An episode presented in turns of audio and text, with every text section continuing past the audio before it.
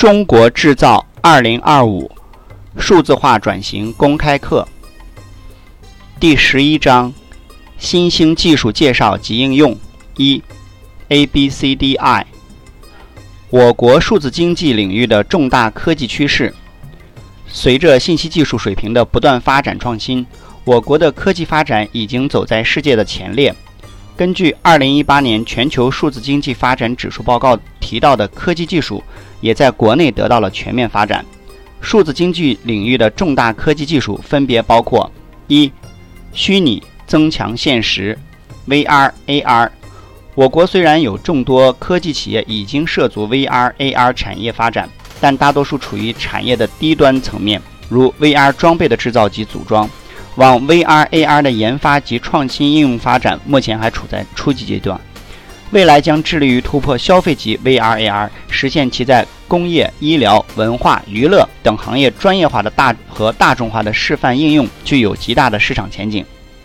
二、智能机器人，据 IDC 预测，二零二零年机器人市场规模可达一万三千零一十六亿元，其中工业机器人是目前商用场景中最主要的应用。未来，轻型、协作、智能型机器人将成为重点研发对象。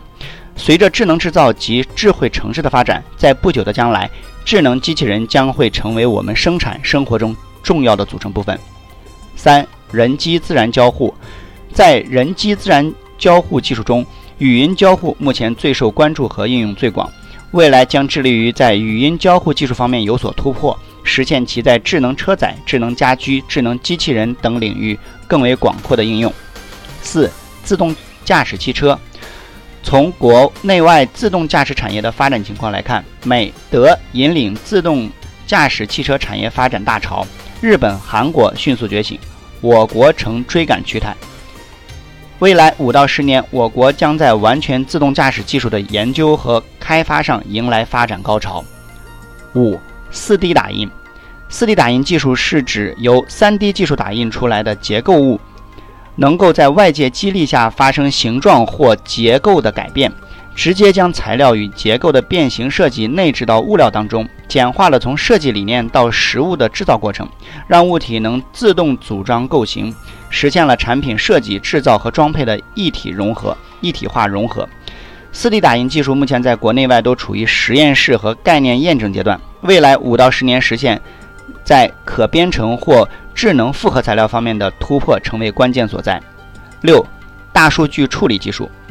目前，国内外大数据处理技术普遍围绕大数据收集、存储、管理、分析和展展现来展开。以阿里云 Max Compute 为代表的自主大数据处理技术，在处理能力和成本方面开始占据优势。未来三到五年将致力于推动大数据处理技术向实时化、智能化等趋势的转变。七、人工智能、深度学习、强化学习等机器学习算法是的进步，是人工智能发展的重要因素。中国目前处于弱人工智能阶段，未来十到二十年，中国将在 AI 加速芯片的研发上加大投入。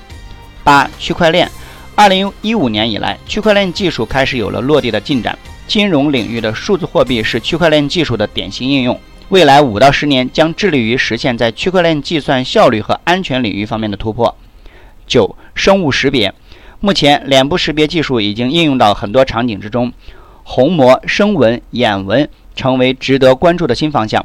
未来五到十年将致力于提升生物识别的高准确率和高识别度，以确保用户生物识别信息的隐私和安全。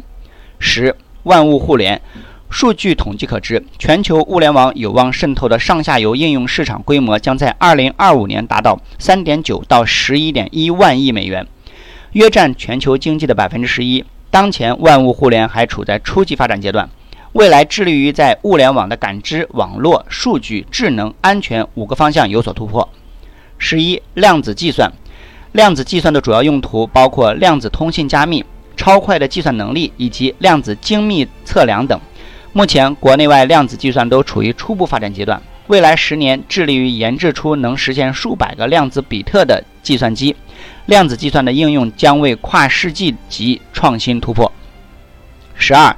大规模异构计算平台技术。目前，异构计算平台主要是在数据中心或云端提供，未来会逐渐走向移动端。未来五到十年，我国将着力发展自主研发的异构计算芯片，ASIC、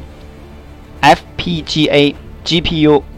并综合考虑性能、功耗等多层面问题。十三、安全技术。随着科技不断创新发展，信息安全威胁面临挑战越来越大。基于全网大数据分析的安全能力、智能化水平和创建可信环境成为重要方向。致力于推动云和物联网安全核心技术研发的自主可控，成为未到三未来三到五年重点发展趋势之一。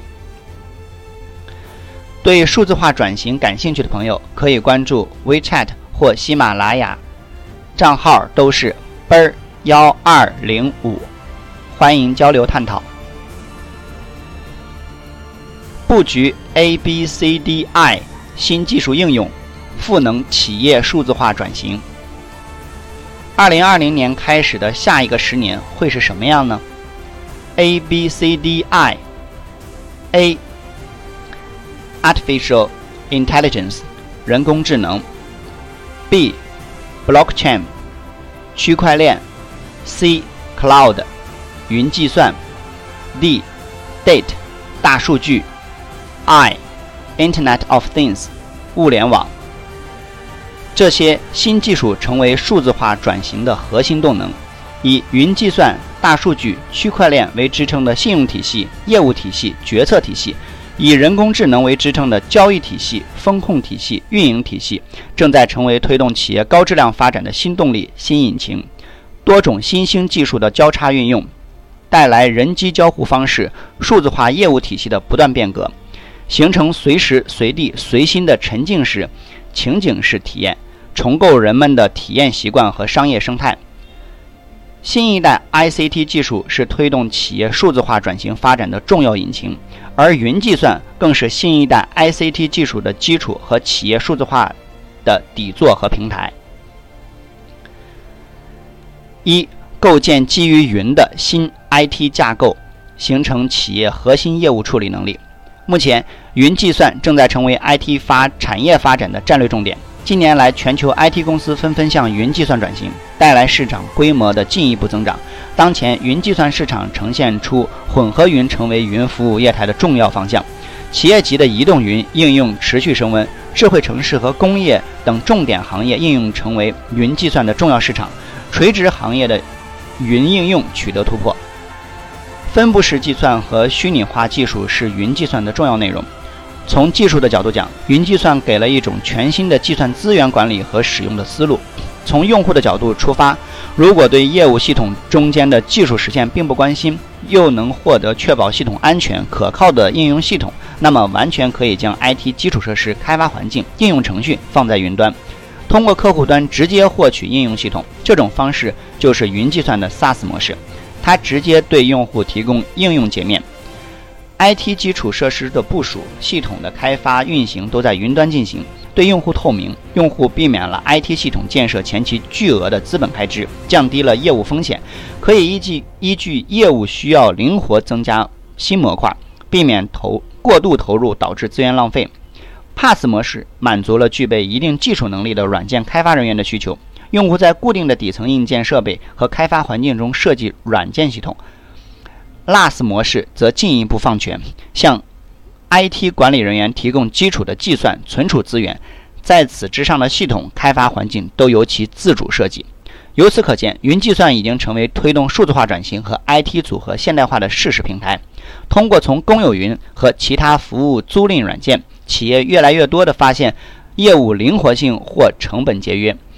根据专业调查公司的调查数据，大多数企业从两家公司或更多供应商那里采购云计算服务。随着全球公有云支出超过两千亿美元，这一趋势在二零一九年得到了越来越多的关注。随着分分析、机器学习、物联网、消息传递和数据库服务等核心业务应用程序在云端实现现代化，企业上云正在成为数字化企业数字化转型的大趋势。通过大量调查情况显示，云计算将成为将颠覆性想法转化为令人惊叹的软件的最佳途径。企业为什么需要云原生技术？作为诞生于云计算时代的新技术理念，云原生拥有传统 IT 无法比拟的优势，可帮助企业高效享用云的弹性和灵活性，从而实现平滑迁移、快速开发、稳定运维，大大降低技术成本。云原生已经成为云时代的新技术标准。云原生是什么？广义来讲，云原生是全面使用云服务构建软件。随着云计算技术的不断发展和丰富，很多用户对云的使用不再是早期简单的租赁云厂服务器等 NAS 资源。如何像互联网公司那样快速上线应用，面对海量突发流量临危不惧？云原生技术理念就可以解决这些问题。狭义来讲，云原生包含以容器、服务网络、微服务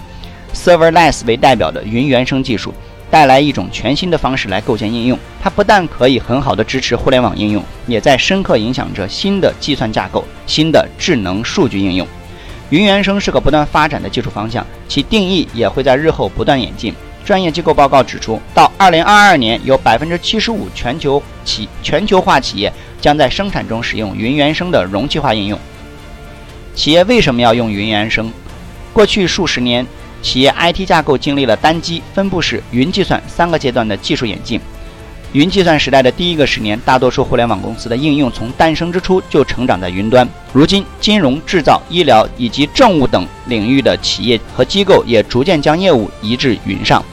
企业的云化不仅仅是基础设施和平台的升级，应用也需要摒弃传统的设计方法，从架构设计、开发方式到部署运维，整个软件生命周期都基于云的特点设计。从而构建原生为云而设计的应用，这样才能在云上以最佳姿态运行，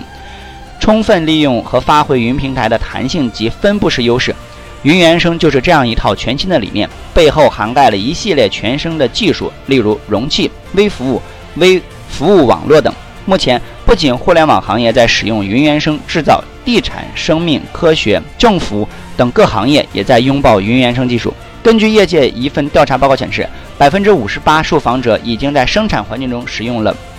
Kubernetes。企业使用云原生到了什么阶段？目前，八成新应用都是云原生的，而权威数据显示，到二零二零年将有百分之五十传统老旧应用将以云原生方式改造。在这种情况下，行业也存在较为彻底的预判：未来成功的企业都将采用云原生技术，并且是深度采用。云原生首先可以支持互联网规模应用，可以更加快速的创新和低成本试错。其次，摒弃了底层基础架构的差异和复杂性，同时服务网络、无服务计算等新的计算范式不断涌现，给整体 IT 架构能力带来的极极致弹性，从而更好的服务于业务。用户可以基于容器服务构建面向面向领域的云原生框架，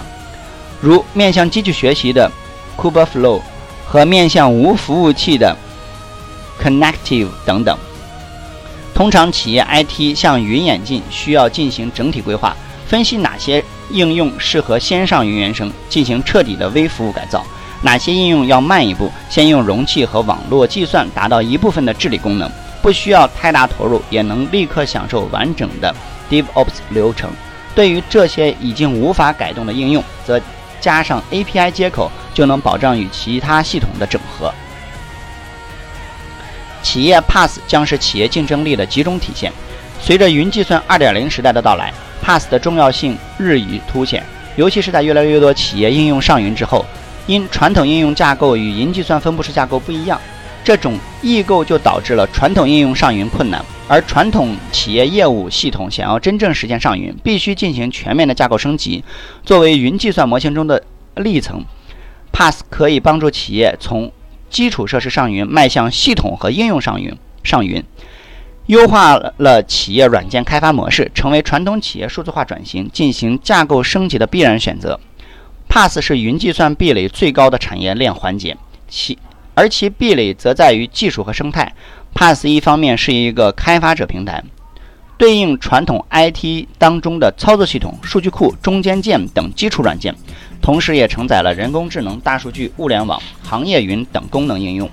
从技术壁垒上来说，相对于 LaaS 和 SaaS 都较高。另外一方面，PaaS 平台也同时服务客户和第三方开发者 （ISV） 等，具备双边的网络效应，而 LaaS 和 SaaS 更多是单边网络效应。因此，将企业级人工智能、区块链、大数据、企业即时通讯与设计、互联网等最新科技封装成服服务，构建 PaaS、SaaS 整合方案，才能够极大降低企业的开发和应用成本。由此可以看出，企业级 SaaS 的未来在于 PaaS 能力的打造。因此，得 PaaS 者得天下。基于企业 PaaS 实现组件服务化，企业在开放化、智能化发展趋势重构业务架构。把业务流程组件化，形成可复用的积木块，业务组件标准化 IT 服务，有效支撑业务敏捷开发，形成灵活组合、快速研发的组件化创造力，使企业具备更敏捷的市场和客户需求响应能力。二、大数据，工业大工业大数据在整个数据化里面也是一个至关重要的技术领域。现在硅谷包括德国很多新的工业大数据公司提供工业数据的分析、采集，还有数据采集器。这些工业数据会存在云端保存。通过工业数据的分析，可以重新来分析企业的运行以及效率提升。另外，大数据还包括企业的业务分析与优化，引领企业智慧增长。我们要知道，大数据对于企业意味着什么？意味着，如果在传统 BI 的基础上形成敏捷的 BI，然后再进行互联网数据关联，通过应用大数据、工业大数据的分析来创造透明度，通过验证实验来了解市场、企业的运作和客户分和细分客户，采用灵活的方式形成新的商业模式、产品和服务。大数据让企业开启智慧加创新新模式。强化数字化、智能化应用，打造智慧服务、智慧产品、智慧风控、智慧运营。所以，企业管理自身的数据、行业数据以及外界数据的能力，是企业核心竞争力的重要组成部分。用大数据来进行业务的优化、市场的分析、风险的主动防范，引领企业的智慧增长，是我们要做大数据的意义所在。三、人工智能，智能 AI。人工智能英文缩写为 AI，Artificial Intelligence，它是研究、开发用于模拟、延伸和扩展人的智能的理论、方法、技术以及应用系统的一门新的技术科学。人工智能是计算机科学的一个分支，它企图了解智能的实质，并产生产出一种新的能以人类智能相似的方式做出反应的智能机器。该领域的研究包括机器人。语言识别、图像识别、自然语言处理和专家系统等。人工智能从诞生以来，理论和技术日益成熟，应用领域也不断扩大。可以设想，未来人工智能带来的科技产品将会是人类智慧的容器。人工智能是对人的意识、思维的信息过程的模拟。人工智能不是人的智能，但能像人那样思考，也可以超过人的智能，强化数字化、智能化应用。打造智慧服务、智慧产品、智慧风控、智慧运营，满足实体经济和人民群众对服务的新需求，开启智慧加创新新模式。在业内人来看来，AI 是新一轮产业变革的核心驱动力，将进一步释放历次科技革命和产业变革积蓄的巨大能量，并创造新的强大引擎，重构生产、分配、交换、消费等经济活动各个环节，形成从宏观到微观。各领域的智能化新需求，催生新技术、新产品、新业态、新产业、新模式。AI 正在与各行各业快速融合，助力传统行业转型升级、提提质增效，在全球范围内引发全新的产业浪潮。据专业机构发布的关于人工智能对全球经济影响的报告显示，到2030年，全球 GDP 的百分之十四由 AI 带动。华为去年发布的 G25。GIV 二零二五打开智能世界产业版图白皮书中也指出，基于 ICT 网络以 AI 为引擎的第四次技术革命正带将我们带入一个万物感知、万物互联、万物智能的智能世界。到二零二五年，全球物联数量达一千亿元，企业对 AI 的采用率达到百分之八十六，创造出二十三万亿美元的数字经济。我们可以展望一下 AI 在零售业的应用。去年八月，权威咨询公司对全球四百名零售高管做过一项调查，结果显示，到二零二二年，AI 等技术将每年为零售商节省资金三千四百亿美元。并且其中的百分之八十归功于 AI 技术的应用。它可以使供应链和退换货程序更高效的运作。可以预见，未来 AI 将成为零售业使用的主流技术，并将很大程度上提高零售商市场的效率，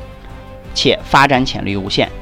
十年、二十年，时间将会一晃而过。有业内人称，目前零售业已处于变革前夜。与前三次变革围绕成本、效率、体验进行渐进式创新不同的是，零售业的第四次变革将会是一个大浪潮，是一场暴风雨。在变革的过程中，智能技术会驱动整个零售系统的资金、商品和信息流不断优化，在供应链提供效率、降低成本，在需求端实现比你懂你、随处随想、所见即得的提升体验提升。不可回避的是，在这场大浪潮与暴风雨中，会有很多企业倒下，也会有很多企业焕发出新的生机与活力。变与不变，或许就在一念之间，而结果却变得大不相同。AI 的未来发展会呈现五大趋势：趋势一，AI 将超越工具和支撑系统，成为基本生产力，改变各行各业的生产方式；趋势二，算力的大小将决定生产力的大小；趋势三，智能计算将无处不在，端、边、云。同同构成将同构将成必然，端边云同构将成必然。趋势四，AI 将成为人类脑力的延伸，助人类突破空间、时间表象局限，帮助人类更好地认识世界、改变世界。趋势五，安全和隐私保护将成为 AI 发展的最大挑战之一。四，区块链。这段时间，区块链成为舆论热词。习近平总书记在中央政治局第十八次集体学习时强调，把区块链作为核心技术自主创新的重要突破口，加快推进区块链技术和产业创新发展。党中央的前瞻判断，让区块链走进大众视野，成为社会各界舆论共同关注的焦点。这番来自最高层的定调，意味着区块链引导技术变革的地位得到了中央的认可。从科技层面来讲，区块链技术是利用区块链技术是利用。块链式数据结构来验证与存储数据，利用分布式节点公式算法来生成和更新数据，利用密码学的方式保证数据传输和访问的安全，利用自自由自动化脚本代码组成的智能化合约来编程和操作数据的一种全新的分布式基础架构与计算范式。简单来讲，在区块链系统中，每过一段时间。各参与主体产生交易数据会被打包成一个数据区块，数据区块按照时间顺序依次排列，形成数据区块的链条。各参与主体拥有同样的数据链条，且无法单方面篡改。任何信息的修改只有经过约定比例的主体同意方可进行，并且只能添加新的信息，无法删除或修改旧的信息，从而实现多主体间信息共享的一致决策。确保各主体身份和主体间交易信息的不可篡改、公开透明。通俗来讲，区块链可以看作是一个账本，每个区块可以视作一页账，其通过记录时的先后顺序练起来了，就形成了账本。因此，区块链是一个分布式的共享账本和数据库，具有去中心化、不可篡改、全程留痕、留痕、可以追溯、集体维护、公开透明等特点。这些特点保证了区块链的诚实与透明，为区块链创造信任奠基基础。而区块链丰富的应用场景，基本上都基于区块链能够解决信息不对称的问题，实现多个主体之间的协作、信任与一致性与与一致行动。区块链的运行机理，区块链是一个共享的分散分类账，有三个值得注意的部分：分布式系统，分布式对等工程由。系统成员组成的节点，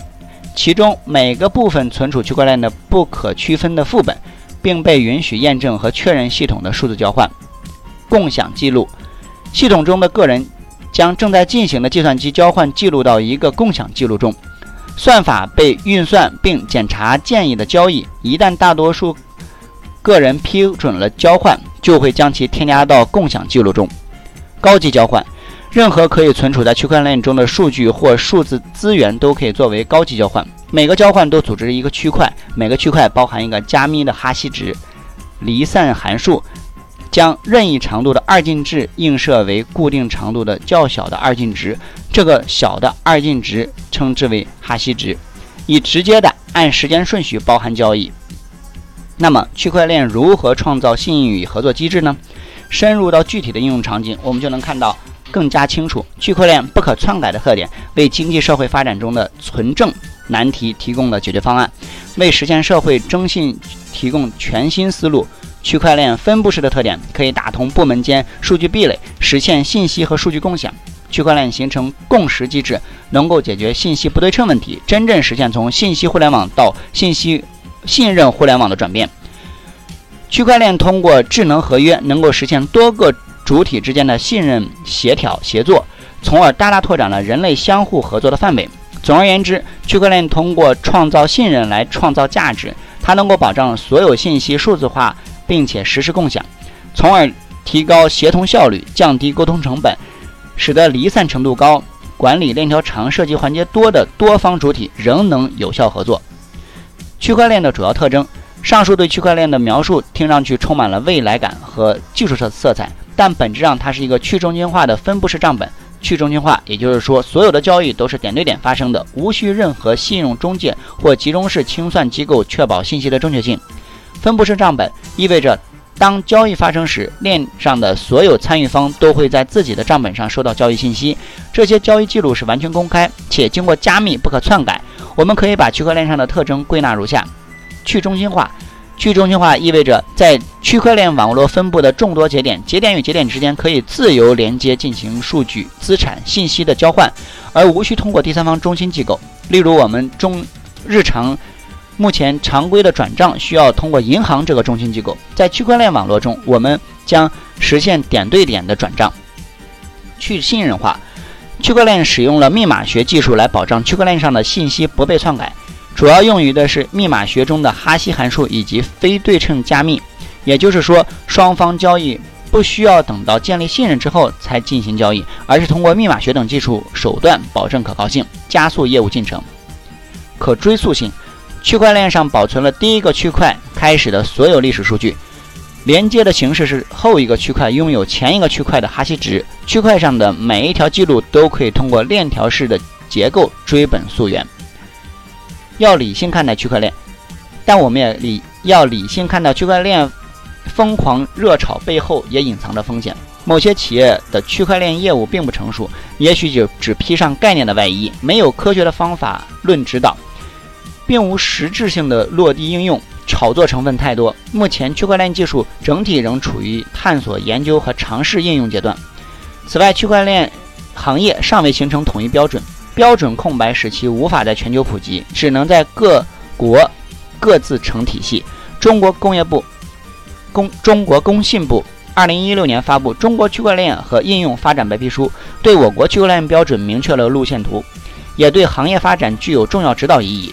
其次，区块链虽然并非新兴事物，但近年来的火爆却是前所未有的。因此，政策监管的相对滞后，要达到监管合规性和大量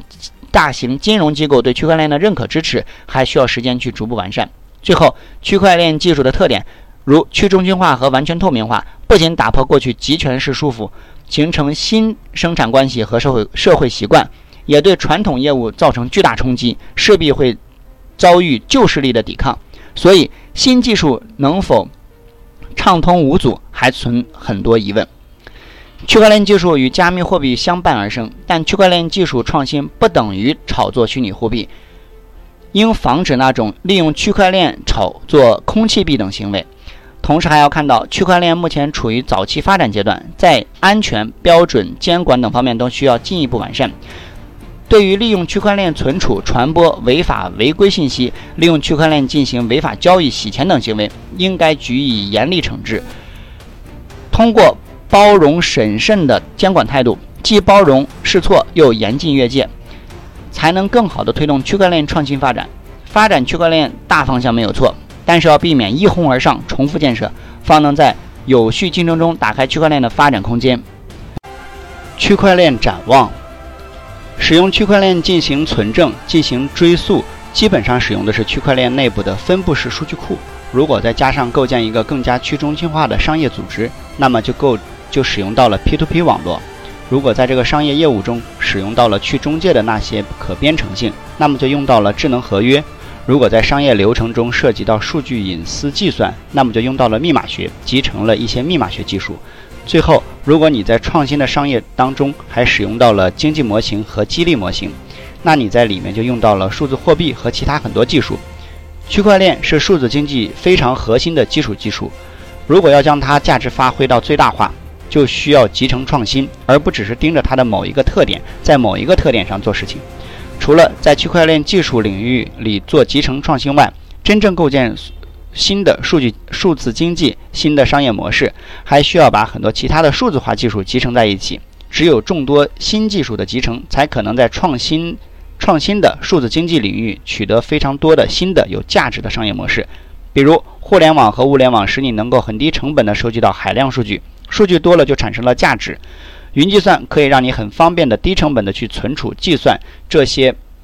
海量数据。数据如果发生在区区块链上，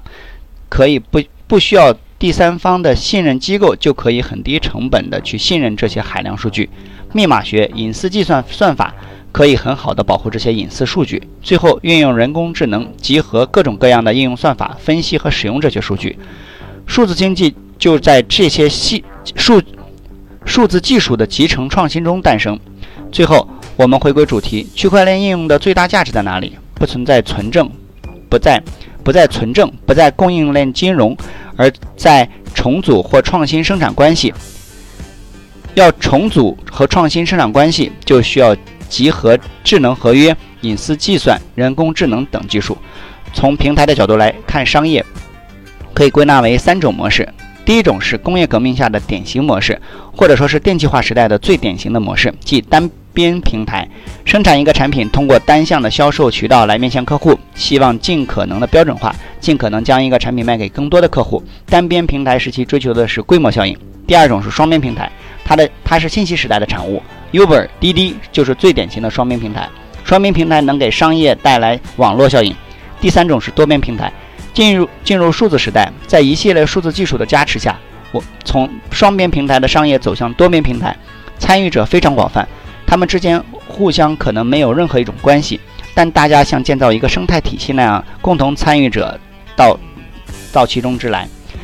多边平台最后达成的商业效果是一个生态，所以从规模效应叠加到网络效应，最后叠加成为生态效应。真正的生态效应才是能够生生不息、绵延不绝的，这才是最富有生命力的商业形态。这需要多边平台才能够达到，而区块链就是让各方利益方让让各各利益方相关方能够非常平滑的、非常低成本的达成合作，从而创造出生态效应的一个重组或者重构生产关系的工具。这才是区块链应用当中价值最大的地方。五、物联网。物联网是指通过各种信息传感器，实时采用任实实时采集任何需要监控、连接、互动物体或过程，采集其声、光、电、热、力学、化学、生物、位置等各种信息，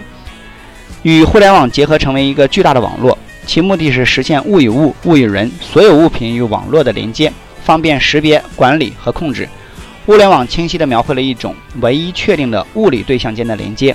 物品能够通过这种连接自主地相互联系。这种交互作用发生在与其机器之间、对象与对象之间。物联网的提出突破了将物理设备和信息传感、传送分开的传统思维。实现了物与物的交流，体现了大融合的理念，具有很大的战略意义。工业物联网是工业4.0的核心基础，有无处不在的传感器。这些传感器进行互联以后，就形成了大量的数据，然后回到数字中枢进行数据的清洗、整理、挖掘，数据再增增值。过去大数据在服务服务业、企业运动比较多。工业企业很多数据是没有被挖掘出来的。现在一个新兴的市场正在正在形成，就是通过工业物联网来形成大量的数据，来重新产生价值。所以，工业4.0第一个基础技术领域就是工业物联网。综上所述，基于 A、B、C、D、I 的技术融通，在与业务融通所形成的核聚变，推动着万物互联，（Internet of Everything），迈向万物智联 （In Intelligence of Everything） 时代，进而释放出数字经济爆发的增长。数字经济时代将呈现全新的运行规律。以数据流动的自动化化解复杂系统的不确定性，实现资源优化配置，支撑经济高质量发展的新经济形态。数字经济的五层架构包括底层的技术支持、数据加算力加算法的运作模式、描述、诊断、预测、决策的服务机理、消费端和供应端的高效协同、精准匹配的经济形态。协同化、自动化、全球化的治理体系。IOT 一般会和 5G 连着讲，因为这两件事分不开。若干的密密麻麻的连接，这就是我们未来的生活的一个世界，或者说今天我们的世界某种程度上也是这样的，也叫做智能超级世界、超级智能世界。为什么叫超级智能？就是所说的人工智能加 IOT。人工智能有时候称作机器智能。它是大数据加摩尔定律加数学模型，和人的智能有什么差别？很重要的一个特别大的差别在于，人工智能是一个网络的智能，而我们人的智能是个体的智能。世界上有很多生物是有网络智能的，比如蚂蚁，每个单体的智能很弱，但是组合在一起又很强。人工智能具有这个特点。比如说智慧城市，有好多摄像头在一起。一个单独的能识别我们的人脸的摄像头，不会发生能够在这几千万人的城市中抓捕犯罪嫌疑人这件事儿。但是所有摄像头一起合作的结果，一起收集数据，后面有很多很多的服务器再来训练，然后抓犯罪嫌疑人的时候，这摄像头照到的这张脸就会通知中心说他跑到哪儿了。另外，周围的摄像头开始监控，它是一个网络效应，所以这是一个机器智能的特点。未来我们的世界就是在这样的密密麻麻的，然后这个网络是越来越复杂的。IOT 设备种类很多，除了我刚才所说的摄像头外，还有很多的 I IOT 设备。当我们能跟踪人的新陈代谢的时候，你自己就是 IOT 里的一个节点。这还不算你的计算机、手机都是。所以未来的社会是密密麻麻，非常满。所以 IOT 是第三代互联网，是一种特殊的互联网。第一代互联网是计算机和计算机的联网，第二代互联网人和人的联网，第三代万物之间的联网，包括计算机。每一代都有自己的特点，有新的技术，有不同的受益者。That's all.